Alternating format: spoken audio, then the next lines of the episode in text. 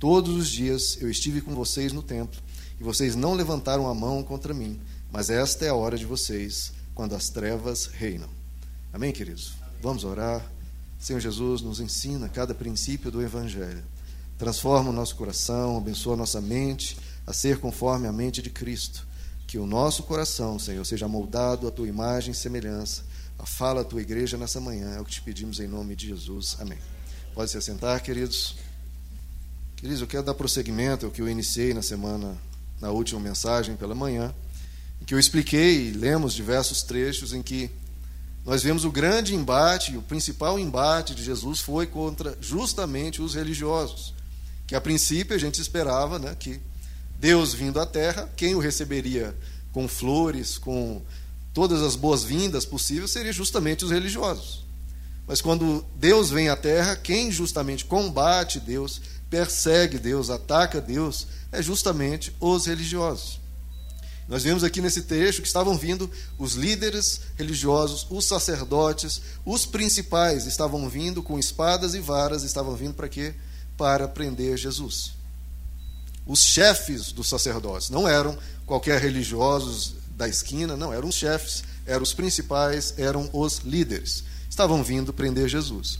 Nós vimos na última mensagem o quanto isso era comum. Jesus respondendo e dizendo o quanto os religiosos estavam errados e os religiosos dizendo o quanto Jesus, Deus, estava errado. E essa era a constante troca né, de um dizendo para o outro o quanto incorreto estava. Agora veja só, queridos, a gente está passando por um momento em que mais e mais a sociedade e o mundo está se tornando um mundo arreligioso, ou seja, um mundo sem religião. A Europa, isso já é fato, né? Na Europa, já se diz que está se vivendo uma era pós-cristã.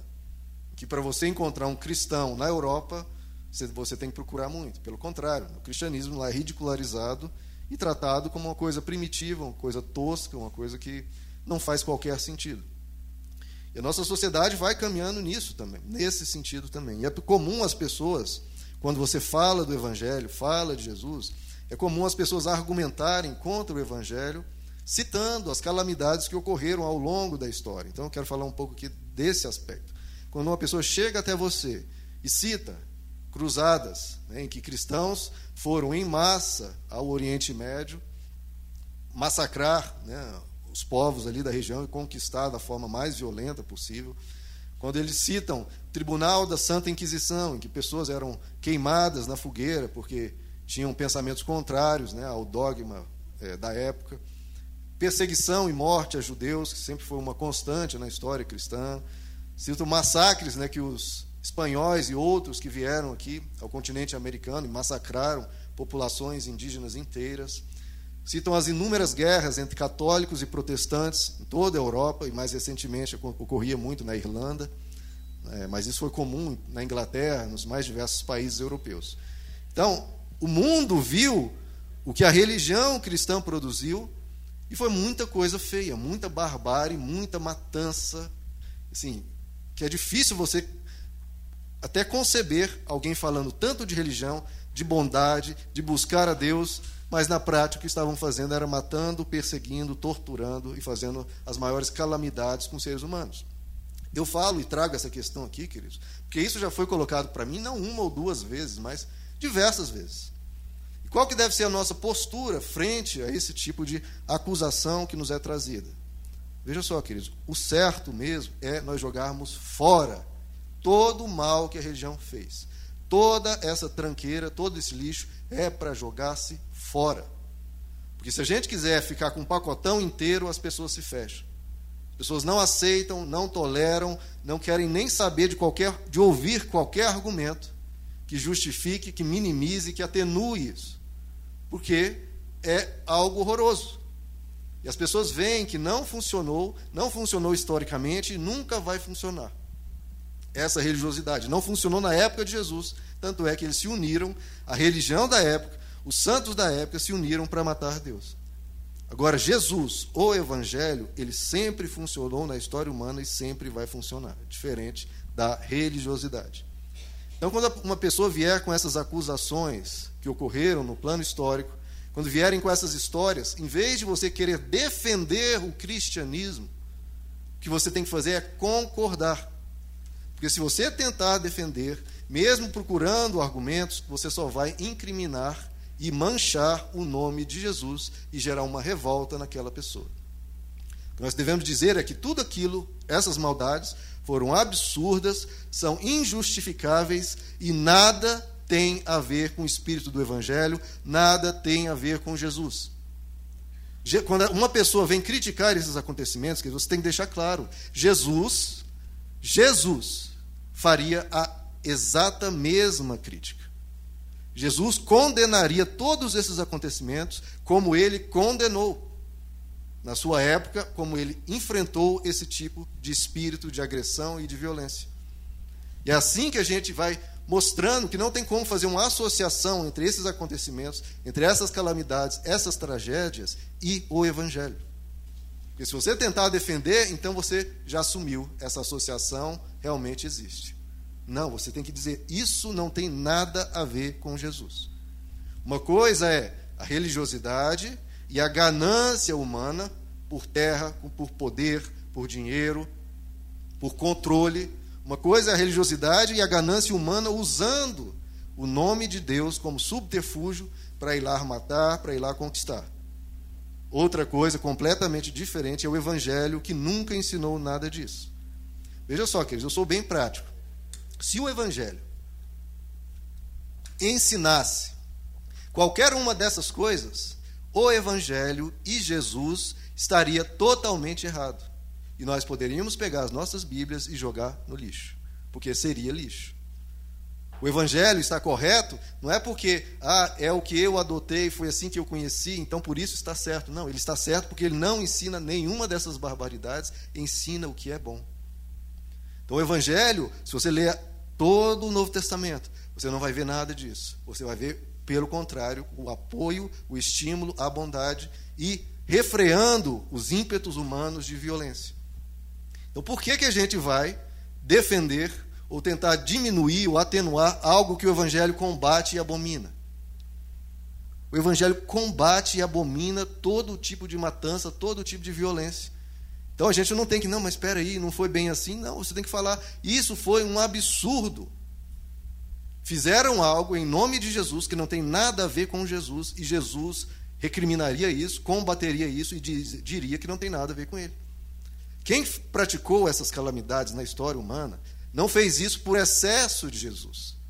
As pessoas que fizeram isso fizeram por falta de Jesus. Porque basta olhar para a vida de Jesus e ver que Jesus não tem nada a ver com essa violência.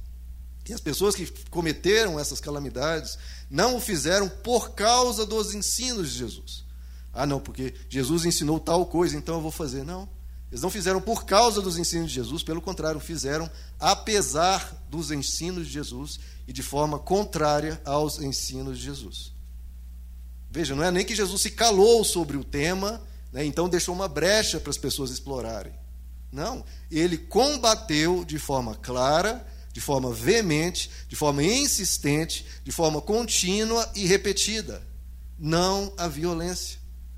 Mas boa parte da história do, da religiosidade escolheram ignorar isso e dizer o que deveria Deus ter dito.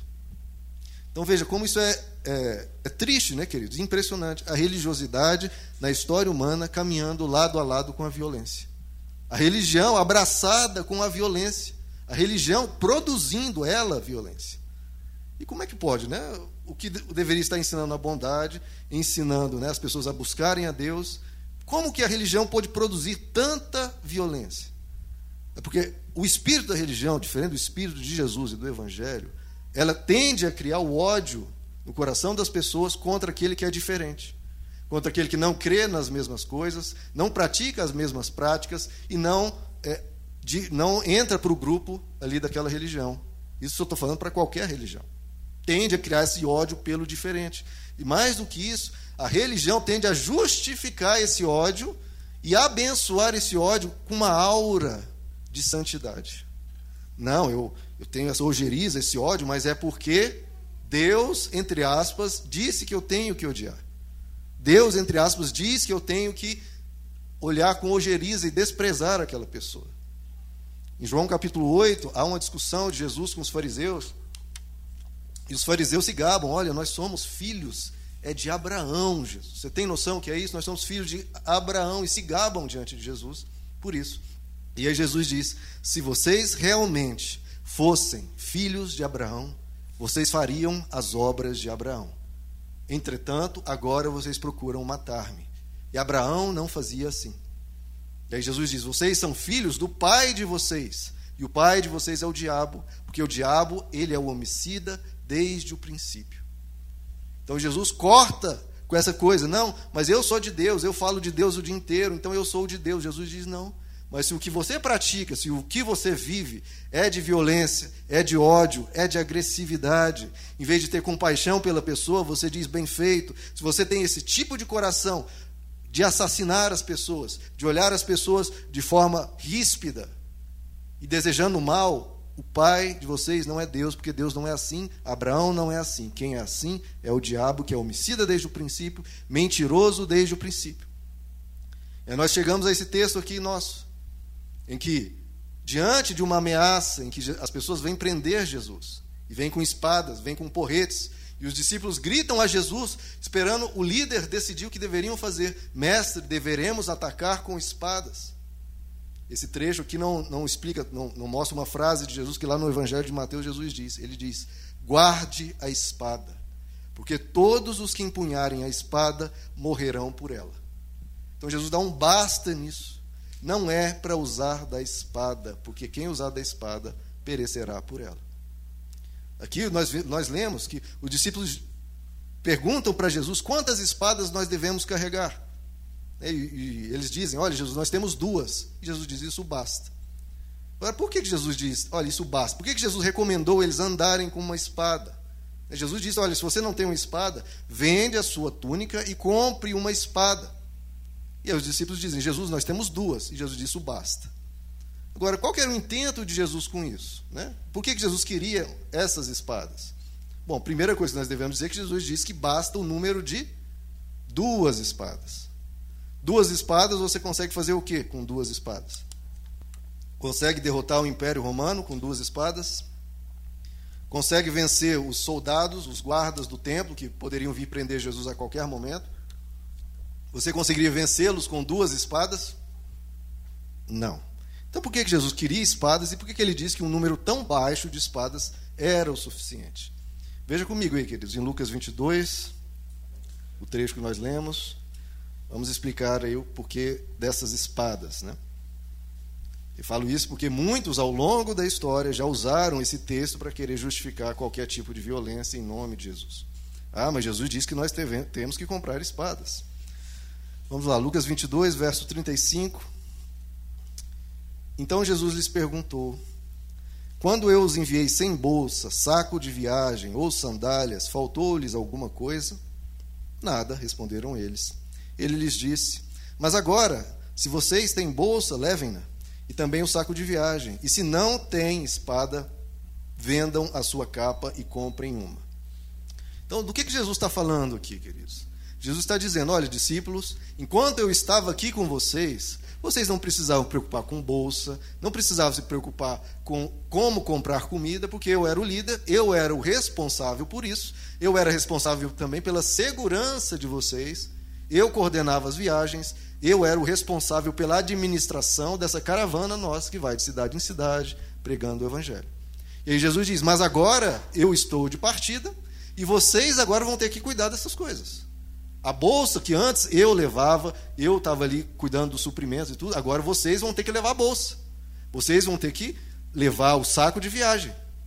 Então veja que Jesus está falando aqui de questões administrativas, de provisão. E aí Jesus fala também da questão da espada. Porque agora vocês vão viajar, não tem mais a minha proteção, Jesus, então vocês vão ter que usar uma proteção de vocês, vocês vão ter que carregar uma espada. Por isso que Jesus diz que basta duas espadas, porque em viagens, a caravana dos discípulos eram de poucas pessoas, duas espadas era o suficiente.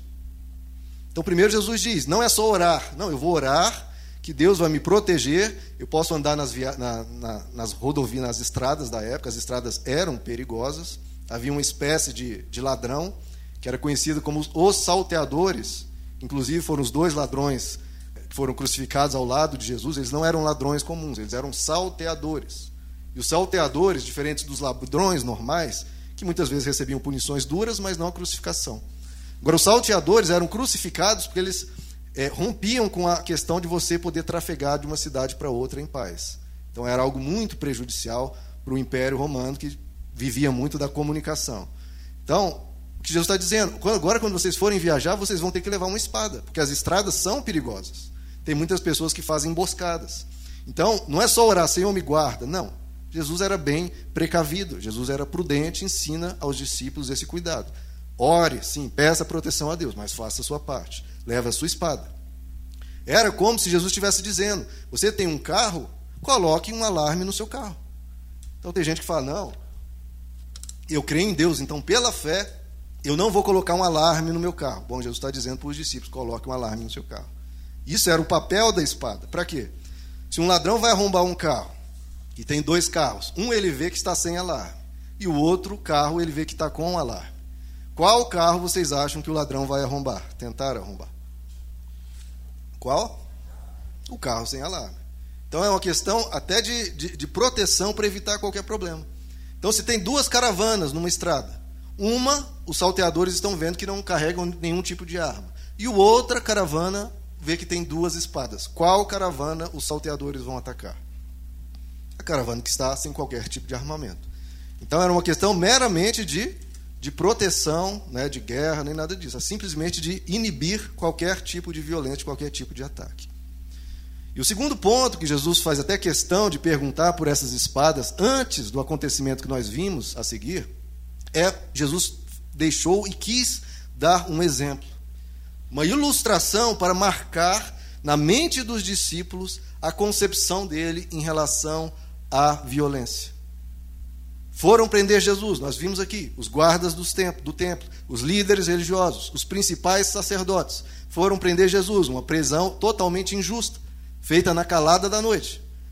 O, o Lucas aqui foi muito bonzinho com o amigo dele, né? já em outro evangelho, não sei se é o de Marcos ou de João, diz quem foi a pessoa que sacou a espada e cortou a orelha. Lucas poupou o companheiro dele. Mas quem fez isso foi Pedro. Pedro saca da espada, quando vê aquela turba de pessoas atacando, saca da espada e corta a orelha direita de um dos soldados, que é conhecido como Malcolm, o nome dele. O que, é que Jesus diz a Pedro? Frente a essa ação rápida e precisa de, de Pedro. Só que Pedro não era um soldado, né? tanto é que só cortou a orelha. Se fosse realmente um soldado romano, por exemplo, não teria mais jeito. Né? O que, que Jesus diz a Pedro? Para, parabéns, Pedro. Olha, você foi muito corajoso, você agiu da maneira certa. Foi isso que Jesus disse? Não, Jesus diz: guarda da tua espada, porque quem usar da espada perecerá por ela. E o que, que Jesus fez? Bom, agora que já cortou a orelha, foi só a orelha, deixa por isso mesmo. Foi isso que Jesus fez? Ou Jesus falou, Malcolm, você mereceu. Afinal de contas, você veio me atacar na calada da noite de uma maneira injusta. Foi isso que Jesus fez? Não. Jesus foi lá e o curou. Isso já demonstra o Espírito de Jesus. O Espírito de Jesus é de atacar e de cortar coisas nas pessoas, de agir com violência. Não, Jesus vem para curar. Até mesmo o rebelde, até mesmo aquele que está errado. O que está errado, Jesus não ataca que está errado, Jesus quer salvar, quer libertar. Ele cura até aquele que está vindo trazer morte. Veja, tem uma frase de Gandhi que eu acho muito linda. Gandhi era um budista, mas ele confessa, sempre confessou, que ele aprendeu demais com Jesus, que ele procurava imitar Jesus. E Gandhi dizia: há várias causas pelas quais eu estou disposto a morrer, mas não há nenhuma causa pela qual eu esteja disposto a matar. Você vê como ele pega isso de Jesus. Jesus, ele era uma pessoa de total não violência. Mas a religião, ela tem a, a capacidade, a ousadia e a loucura de justificar absurdos ao ponto de criar um termo chamado guerra santa. Né? Guerra santa. Né? São duas coisas totalmente contraditórias. É como se você falasse a maldade santa.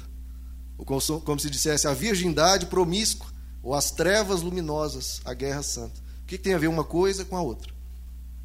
Mas a religião sempre busca justificativas para aquilo que não tem justificativa. E é por isso, queridos, que dentre outras coisas, que o cristianismo no século XVIII, século XIX, foi bombardeado na Europa de todos os lados. Todos os grandes intelectuais, os grandes gênios desses dois séculos atacaram o cristianismo impiedosamente pelo que a religião fez ao longo da história. Foi atacado por Marx, Nietzsche, Freud, Darwin, Voltaire, os principais gênios atacando o cristianismo. E aí qual a solução, né, Cristo? A religião tem produzido na história tanta violência, tanto desprezo pelo diferente, tanto ódio. Qual a solução? Muitos inteligentes, entre aspas, propõem o ateísmo. Então vamos largar de mão dessa coisa de Deus, de buscar a Deus, e vamos viver cada um por si, pronto. E aí no século XX, só no século XX, dois regimes ateístas mataram 100 milhões de pessoas dos seus próprios países. Né? Você vê que já num século só que tiveram essa bela ideia, já fizeram mais estragos do que a história da religião inteira. Fora que no ateísmo, eu já comentei sobre isso, tanto que a vida se reduz. O ser humano é reduzido a uma mera bactéria um pouco mais evoluída. Seu pai é o nada, o seu destino é o nada. Não existe moralidade nenhuma, apenas conveniências né, sociais. E o mundo é mal mesmo e é isso mesmo. Acabou. Você é uma bactéria, veio do nada, vai para o nada, não existe moralidade e o mundo é mal, não tem solução. Olha que, que figura linda né, que nos é pintada. Então, essa concepção de mundo, né, ah, se a religião não presta, vamos ser ateus, essa concepção de mundo aniquila a alma humana. A alma humana é, é esmagada com um tipo de concepção dessa. Então, é, e pior, até traz a violência para um nível ainda mais tranquilo, porque você matar um ser humano é como se estivesse matando uma barata um pouco mais evoluída, né? quase a mesma coisa. Então não é uma solução, é uma piora. Fora que parte, eu já expliquei isso aqui, de um dogma é, cego, né? uma fé absolutamente cega. Quando o ateísmo diz Deus não existe, as pessoas trazem um ar de intelectualidade para isso. Ah, Deus não existe, porque nós não temos nenhuma prova, etc. Mas existe alguma prova que ele não existe? Veja só, queridos, como é interessante. Não existe nenhuma prova que Deus não existe. Não apenas não existe, como nunca vai existir uma prova que Deus não existe. Porque para você provar que algo não existe, você teria que estar em todos os lugares ao mesmo tempo para você verificar que em todo, em nenhum daqueles lugares, nenhuma das dimensões, aquela coisa não existe. Você teria que estar em todos os lugares simultaneamente para concluir que algo não existe. Ou seja, para você concluir que Deus não existe, você teria que ser onipresente. Mais, você teria que ser onisciente, porque você teria que ter a certeza, conhecer que você não deixou algum outro lugar sem verificar. Então você teria que conhecer que todos aqueles lugares que você foi são todos os lugares que existem. Então você teria que ser onipresente e onisciente. Então, basicamente, para você concluir que Deus não existe, você teria que ser Deus. Né? Olha que coisa ótima. Né? Então, olha só, queridos, como eu expliquei na, na mensagem anterior, até o ateísmo é uma religiosidade, porque parte de um dogma, um dogma cego, que justifica você tratar mal, você desprezar, você odiar. Como a gente vê ateus odiando pessoas de religiões, pessoas que têm outras crenças. Então, a religiosidade é esse espírito de você desprezar o outro ser humano porque pensa de uma forma diferente. É dogmatizar a tal ponto que aquilo justifica você perseguir, você tolher, você oprimir, você humilhar o outro até chegar ao ponto de matar. Então, qual a solução para isso? A religião cria tanta violência na história e a humanidade está concluindo isso, não presta. Na Europa não adianta tentar falar de religião. As pessoas vão olhar para você como um ser é, totalmente alienado e louco. E não adianta falar de ateísmo, que também só produz coisas piores ainda. Então, o que a gente precisa e a resposta é nos voltar para Jesus. Então, essa é uma conclusão que eu já tirei na minha vida. Eu nunca vou falar mais que eu sou de uma religião, vou falar eu sou de Jesus. Não de religião que quer que seja. Porque nós vimos na mensagem anterior, e você lê nos evangelhos, quem foi o grande inimigo de Jesus enquanto Jesus estava na terra? Foi a religião. Do início ao fim da caminhada de Jesus, o grande inimigo de Deus, enquanto ele estava na terra, foi a religião.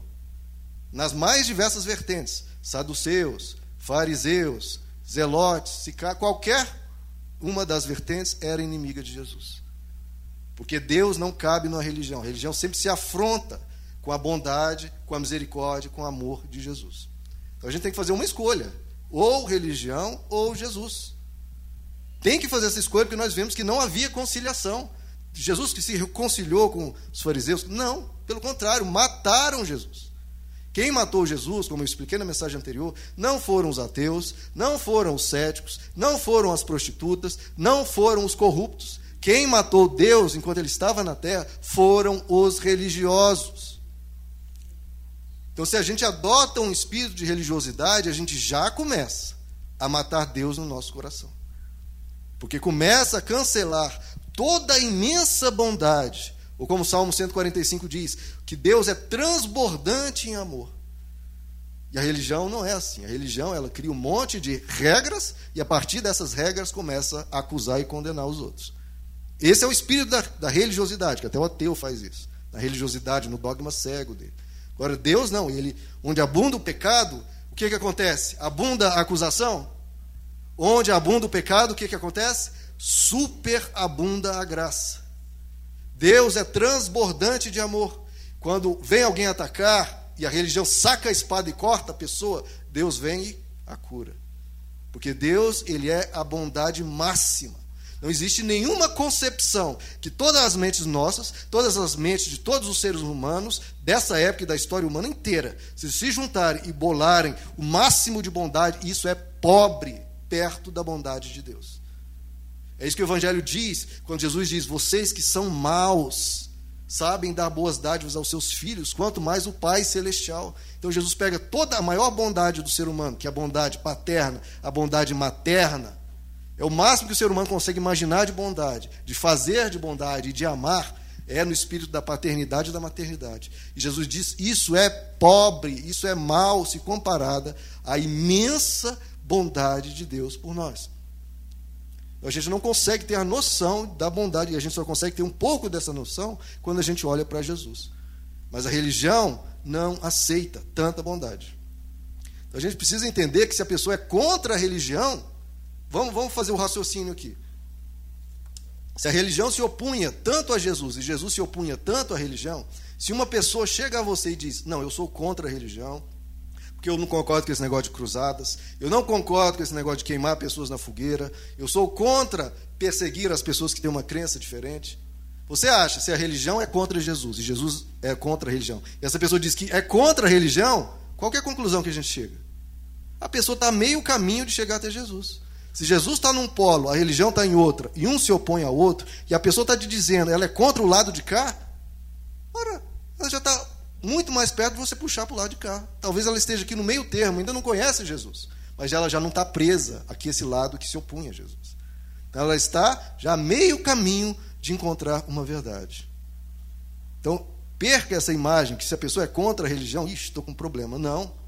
Que bom, você já pode puxar um gancho e falar: eu também sou contra isso. Eu também sou contra cruzadas, contra queimar pessoas na fogueira, e aí você puxa.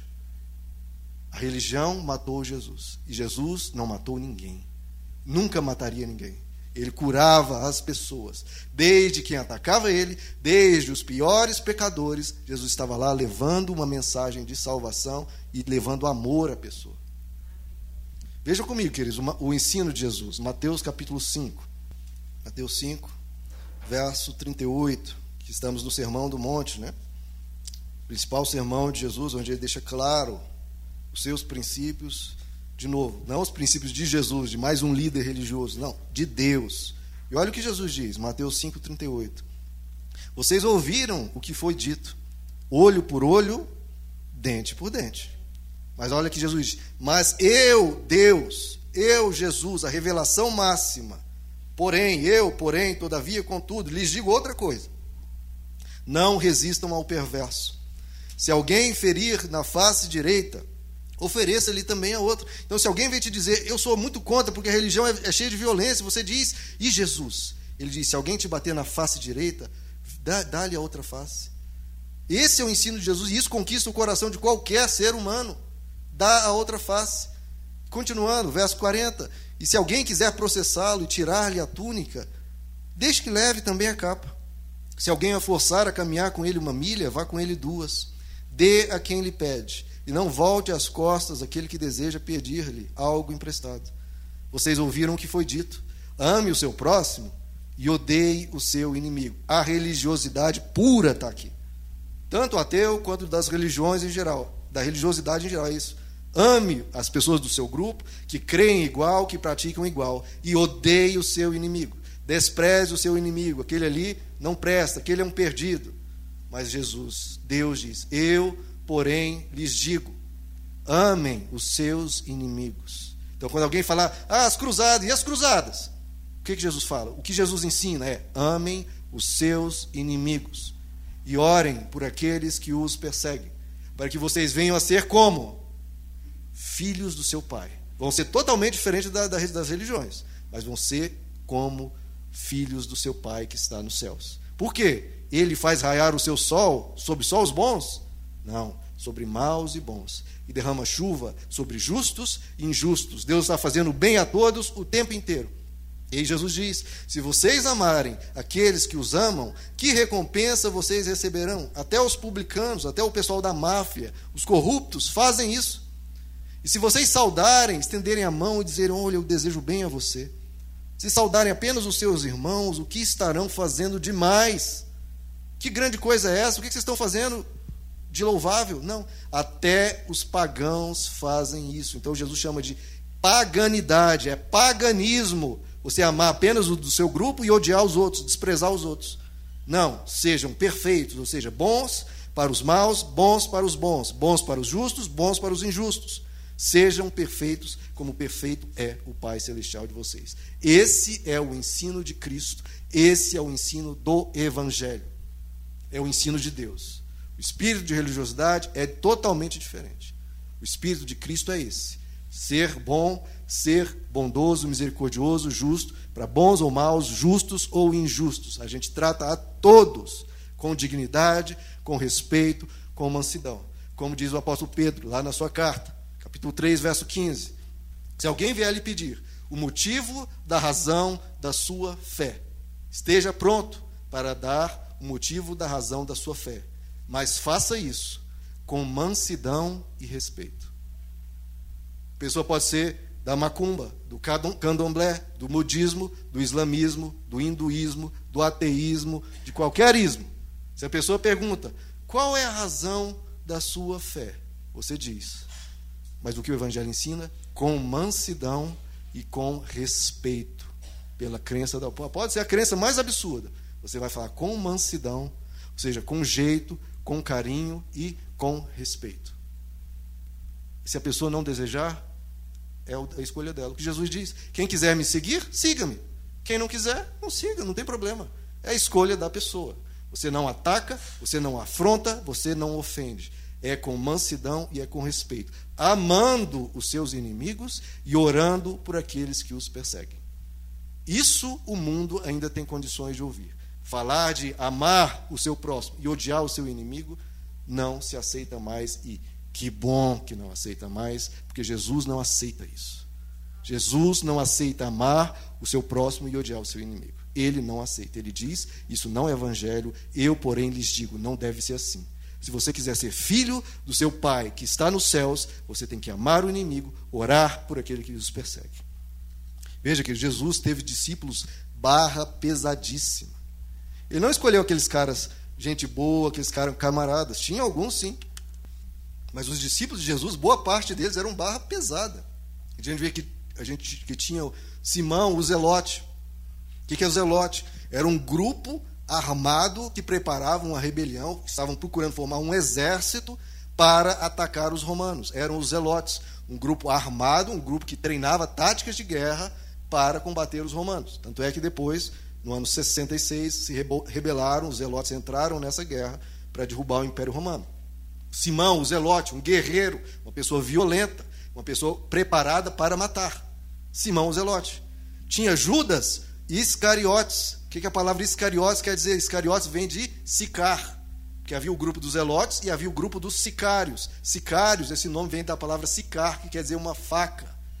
Então eram pessoas, eram grupos, enquanto os zelotes procuravam formar um exército, os sicários adotavam técnicas de guerrilha, usavam sempre facas por baixo das suas roupas e sempre quando podia sacavam e matavam um soldado romano. Eram os sicários. Então, Judas Iscariotes, essa palavra Iscariotes vem do porque ele era um ex-sicário, uma pessoa que andava armada para matar, adotavam táticas de guerrilha.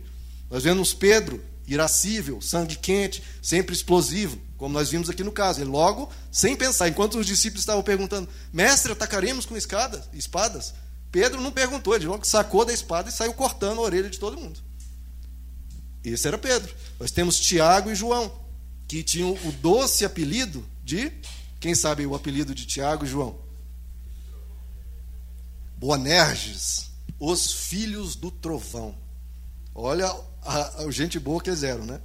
Eram pessoas também da violência, eram filhos do trovão, pessoas fortes, pessoas duras, pessoas guerreiras. A tal ponto, quando certa vez pregaram numa cidade, uma cidade samaritana, a cidade não os recebeu, Jesus e os discípulos, expulsaram eles das cidades. E Tiago e João chegam para Jesus e dizem: Mestre, você quer que a gente ore a Deus nos céus para que fogo caia sobre essa cidade e consuma todos os habitantes da terra. Vamos fazer uma fogueira aqui queimar todo mundo? E eles falaram com aquela fé, né? com a fé da religião. Não, a gente vai orar a Deus. Nós somos santos. Eles não aceitaram a nossa mensagem da verdade e da santidade. Então nós vamos clamar a Deus, porque nós somos religiosos. E eles não, são ímpios, pecadores, não aceitaram a mensagem. Então vamos clamar a Deus para que fogo caia e queime todo mundo, esses ímpios pecadores que, que Jesus diz? Vós não sabeis de que espírito sois. Vocês são do espírito da religião ou são do espírito do evangelho? Vós não sabeis de que espírito sois.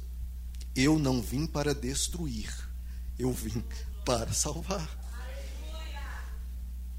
Muitas vezes o espírito da religiosidade é vamos destruir quem pensa diferente, vamos humilhar, vamos acabar com essa pessoa, vamos atacar. Jesus diz: esse não é o espírito do evangelho. Eu não vim destruir ninguém, não vim atacar ninguém, não vim ofender ninguém, não vim humilhar ninguém, não vim tacar nomes feios, falar palavrões a ninguém. Quando é que a gente vê Jesus fazendo qualquer dessas coisas? Nunca, jamais, com uma exceção. Jesus chamava raça de víboras, alguns. Chamava alguns de filhos do diabo. Quem, queridos? Os religiosos. Agora, a prostituta, o corrupto, aquele pecador, Jesus vinha: Olha, eu estou querendo te resgatar, estou querendo te ajudar. Você quer me seguir? Você quer que eu te cure? Você quer que eu te liberte? Se você não quer, tudo bem. Pelo menos você não está explorando a fé de ninguém. Pelo menos você não está humilhando em nome de Deus alguém.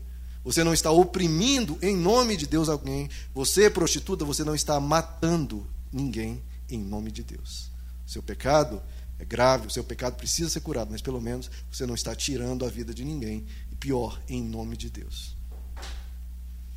Eu já citei aqui João capítulo 8, no texto em que Jesus diz aquela mulher adúltera: Onde estão os teus acusadores? E ela diz: Mestre, se foram. E Jesus diz: Eu também não te acuso. Agora vá e não peques mais.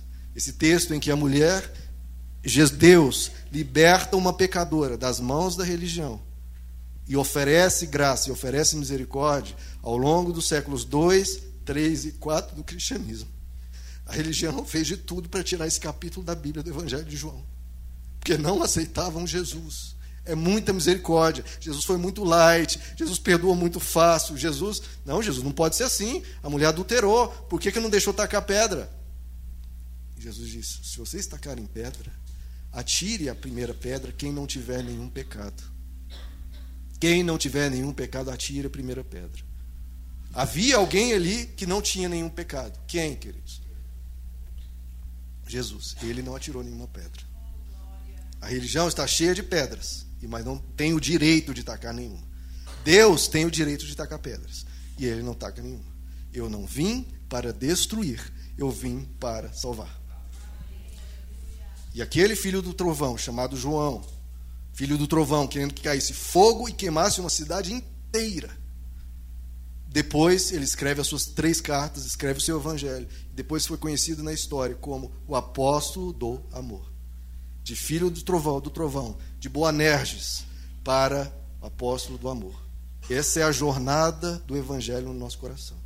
Deus quer nos transformar de pessoas cheias de trovoadas, que jogam raio na vida de todo mundo, sempre fazendo muito barulho, trovejando, gritando, explodindo, e quer nos conduzir a sermos cheios de amor. Esse é o Evangelho transformando o nosso interior. Abra comigo, queridos, em Romanos capítulo 12. Vamos ler mais um trecho aqui. onde nos é exposto o espírito do evangelho. Romanos 12, Romanos 12, verso 17. Veja como isso é claro, e como não cabe nada dessas calamidades da história no evangelho, não tem nada a ver. Romanos 12, 17, não retribuam a ninguém, absolutamente ninguém, mal por mal. Procurem fazer o que é correto aos olhos de todos. Façam todo o possível para viver em paz com todos. Então, o que tem a ver guerra com o Evangelho? Se não é para retribuir mal por mal e a gente faz todo o possível para viver em paz. Amados, nunca procurem vingar-se, nunca, queridos. Mas deixem com Deus a ira, porque Deus sabe a forma certa, Ele sabe dosar, Ele sabe lidar com aquele que te, te afrontou. Deixem com Deus a ira, pois está escrito: Minha é a vingança, eu retribuirei, diz o Senhor. Ao contrário, olha o que o Evangelho ensina. Se o seu inimigo tiver fome, dele de comer. Se tiver sede, não regozija. Aí, tá vendo? Foi culpa sua. Olha o que você fez. Está colhendo o que plantou. Até é, mas a sua ação é dele de beber. Fazendo isso, você amontoará brasas vivas sobre a cabeça dele. Não se deixem vencer pelo mal, mas vençam o mal com o bem. Então a gente não vence o mal com o mal, porque se você tentar vencer o mal com o mal, adivinha quem ganhou? O mal. Não se deixem vencer pelo mal, mas é para vencer o mal com o bem. No Evangelho, você não vence as trevas usando as armas das trevas. Você vence as trevas usando a arma da luz. Uma das frases comuns na história cristã é: o sangue dos mártires foi a semente da igreja. Pessoas que eram massacradas, perseguidas, tomavam seus bens e matavam os cristãos. E qual era a reação deles?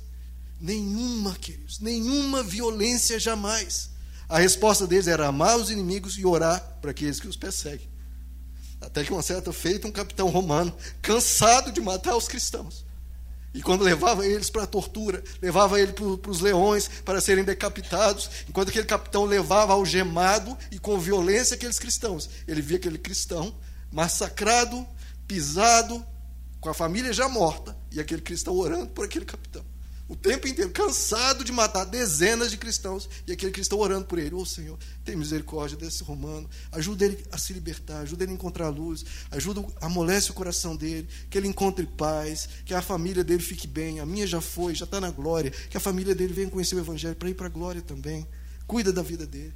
Ele cansado de matar as dezenas, e a reação deles, em vez de ódio, é estar orando por ele o tempo todo.